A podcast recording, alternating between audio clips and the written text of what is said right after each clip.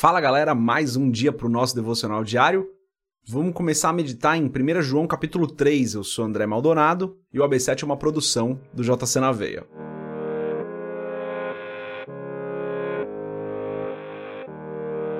Primeira João capítulo 3, versículos 1 e 2 é o que a gente vai ler hoje. Está escrito assim: Vejam como é grande o amor que o Pai nos concedeu, que fôssemos chamados filhos de Deus, o que de fato somos. Por isso o mundo não nos conhece, porque não o conheceu. Amados, agora somos filhos de Deus, e ainda não se manifestou o que havemos de ser. Mas sabemos que, quando ele se manifestar, seremos semelhantes a ele, pois o veremos como ele é. Até aqui, até o versículo 2, vamos fechar os nossos olhos, curvar nossa cabeça e fazer uma oração. Pai, tu és maravilhoso, santo, justo e fiel. Não há outro como o Senhor. Só tu és o nosso Deus verdadeiro, Deus único, tu és perfeito. Tu és onipotente, onipresente, onisciente. O Senhor é maravilhoso. O Senhor é misericordioso, o Senhor nos ama. Em nome de Jesus, eu peço que o Senhor perdoe os nossos pecados e as nossas falhas. Que o Senhor tenha misericórdia de nós, Pai, porque nós ainda erramos. Eu te agradeço por mais esse dia, por mais essa semana que se inicia. Te agradeço porque mais uma vez o Senhor está conosco. Em nome de Jesus eu peço, Pai, que o Senhor nos abençoe hoje, nos guarde, nos livre do mal, que o Senhor não nos deixe cair em tentação. Ajuda-nos nas nossas fraquezas, Pai. Ajuda-nos a crescer em Ti. Ajuda-nos a crescer em conhecimento da Tua palavra, em aplicação da Tua palavra nas nossas vidas. O Senhor é perfeito. Obrigado, Senhor, por mais essa semana. E eu peço que o Senhor abençoe a nós e as nossas famílias que estão aqui representadas por cada pessoa que está ouvindo esse podcast. Em nome de Jesus, eu peço que a tua provisão esteja sobre as nossas vidas hoje, de acordo com aquilo que nós necessitamos, e que o Senhor nos dê um coração abençoador, Pai, preparado para abençoar outras pessoas. É o que eu peço em nome de Jesus. Amém. Galera, antes da gente continuar nesse vídeo, se você não é inscrito no canal, se inscreve, compartilha o AB7 com outras pessoas. E se você quiser comprar o livro Muito Além de um Pai, vai lá em www.jcnaveia.com.br, vai ter lá um banner, lá no finalzinho do site, para você comprar o livro Muito Além de um Pai. Bom, nesse texto aqui, João está falando então sobre o fato de nós sermos filhos. Ele começa dizendo: Vejam como é grande o amor que o Pai nos concedeu que fôssemos chamados filhos de Deus, o que de fato somos. Então ele fala assim: Deus nos ama de uma maneira tão intensa que ele nos chama de filhos. Como que isso aconteceu, galera? É importante a gente entender como aconteceu é, é, o, o, o fato de Deus nos chamar de filhos. Nós não éramos filhos, nós estávamos perdidos nós estávamos no mundo, nós estávamos servindo ao pecado, servindo ao inimigo. E então Deus envia o seu filho Jesus para morrer por nós, para pagar um preço que nós deveríamos pagar, e então ele nos compra.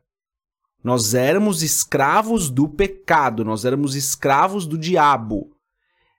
Com o preço que Jesus paga na cruz, nós somos comprados e comprados, Deus então nos adota. E nós temos a adoção de filhos, como a gente vai ler no Novo Testamento. Nós temos a adoção. E então Deus nos chama de filhos e somos realmente filhos de Deus. Mas por que que nós somos filhos? A gente, às vezes a gente fala de uma maneira até meio sem entender muito bem. Ah, todo mundo é filho de Deus. É, realmente, nós somos filhos de Deus. João fala isso, que de fato somos, nós somos filhos de Deus. A questão é por que nós somos filhos? Nós somos filhos porque Cristo pagou um preço que nós deveríamos pagar para que nós fôssemos comprados, porque nós éramos escravos e, como escravos, foi necessário que nós fôssemos comprados. Olha o tamanho do amor do Pai. Isso está totalmente ligado com João 3,16, né? Porque Deus amou o mundo de tal maneira que deu o seu Filho unigênito para que todo aquele que nele crê não pereça, mas tenha a vida eterna. Então, esse é o amor de Deus. Deus entregou o seu único filho, seu filho unigênito, para pagar um preço que nós não poderíamos pagar. E esse preço foi ele se entregar na cruz para morrer.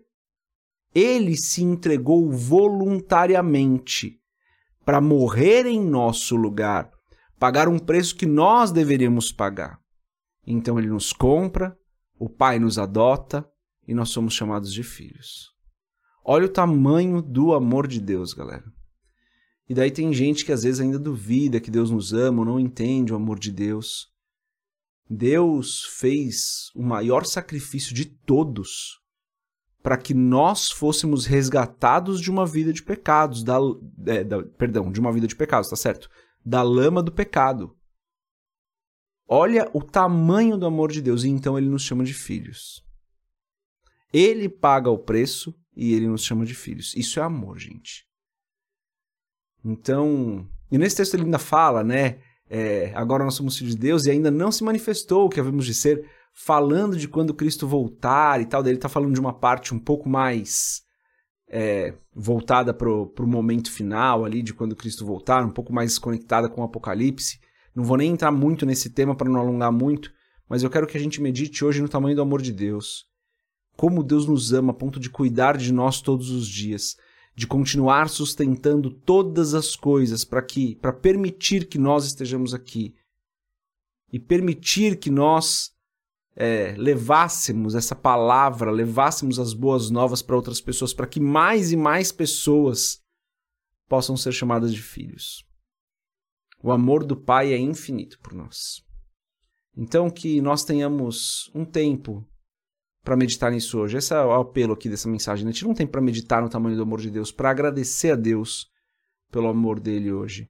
Estamos começando mais uma semana e vamos começar essa semana meditando no tamanho do amor de Deus por nós.